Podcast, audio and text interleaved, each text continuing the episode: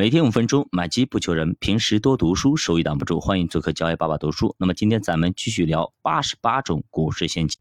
那么今天呢，带大家去走进一个心理陷阱，叫做害怕受伤啊，害怕重蹈覆辙。一朝被蛇咬，十年怕井绳。那比方说你之前炒股亏钱了，对吧？你就会害怕这一次是不是也会亏钱？你之前用一个方法没有赚到钱，你这次心里也会担心这种方法还不灵。就像你赌博一样的，对吧？你赌硬币正面和反面，比如说正面你赢一百，那么背面呢你就输五块。我们知道你这样玩的话，一直玩下去肯定会赢很多钱。但是呢，你玩了四把，结果呢前四把全都输了，全都是背面。那么这个时候呢，你就不敢玩了。你感觉你今天运气很背，是吧？这种方法好像不灵。其实股市也一样啊。我记得我在二零一五年那个时候啥也不懂啊，就看见身边说啊炒股赚钱，大家都赚钱了，我就赶紧去找一个人给他开了一个户啊，然后呢就开始玩，就开始听朋友啊，听同事们说，哎哪只股票涨得好啊，我就赶紧买，我管它是啥呢，我也不懂啊，就是给买，一天操作十几次啊，一天操作十几次啊，就这种短线，就是买进去马上就卖了，哎呦天呐，那个时候真的很傻，那个时候也就是怎么说呢，当时不知道啊，竟然不知道一。就是买卖一手要五块钱一笔啊，五块钱一笔，那个时候说赚个几块钱就卖。现在想想真的很傻很天真啊，涨到六块就卖，你其除去那个五块钱的成本费，就就交易一次赚一块钱，真的很有意思。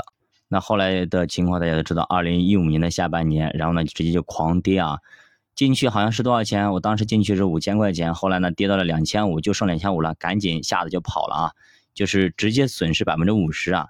当时就吓坏了，说这个东西地方怎么会赚钱的地方太凶险了啊！从那以后呢，就对自己的心理造成很大的阴影阴影啊！我再也没有去碰过它。那个时候，直到二零一九年啊，直到二零一九年，我才通过一位同事的一些介绍等等，才对于基金投资有了这么点兴趣，对于投资有了这么点兴趣。那么之间的那些东西，我就想，这东西我再也不碰了啊，再也不碰了，就是这样意思。就是你一朝被蛇咬，十年怕井绳啊！但是现在想想，如果那个时候赔完钱之后想想，哎，我为什么赔钱？这个东西到底是个什么东西？股市到底是个什么东西？经过我的研究，对吧？好好去研究，那么后面那一波行情是不是又能够吃得到呢？所以说呢，哎，很多时候我们真的不能够啊，就因为我们失败了，我们直接就放弃掉了，就再也不玩了。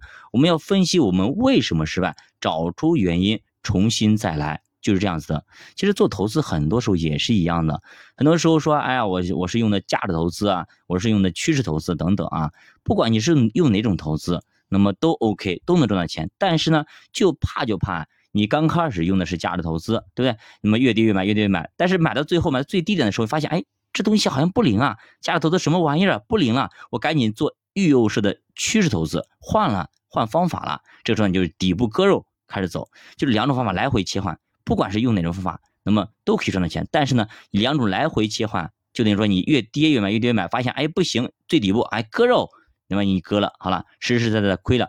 那于是呢，你就去做右侧的趋势投资，对吧？越涨越买，结果越涨越买，越涨买到峰顶端的时候呢，你还不舍得割肉，你还不会用右侧的那种，就是下跌之后马上跌破止损线，我跌破某个线马上就走，你又犹豫了，对吧？你又开始什么就就坚守了，要学巴菲特了等等。那么这个时候。股市狂跌，那你又被套了，就左右挨刀。那么如果有了这种心理障碍，该怎么办呢？我们好好要疏导一下。股市这个地方是投资的地方，投资的地方不是每天都能赚钱的，发工资一样的，每天赚多少钱，每天赚多少钱。有可能你像种庄稼一样的，你种了大半年，对不对？最后收割也就那几天啊。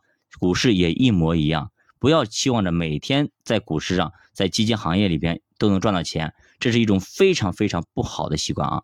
就是如果你是上班的话，你很难去接受这种东西。你觉得每个月就要给我发发多少钱？每个月我赚多少钱？每年我也赚多少钱？每个月赚多少钱？对吧？但是如果你是做老板的、做企业的，你会知道啊，我前期的投资等企业运营好了，才能给我回报。可能一回报就是挺多的，就丰厚的，就是这么个意思。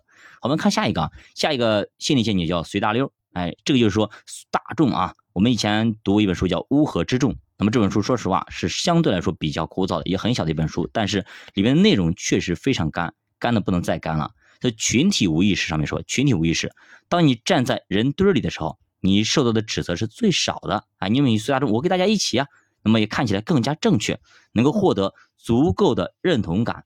但是呢，你却离赚钱越来越远，越来越远。我打个比方，比方说，我小的时候啊，我小的时候，我们农村啊，村子里，那么开始就是举行，那么我们要去，呃，要去上访，上访就是去上面去告啊。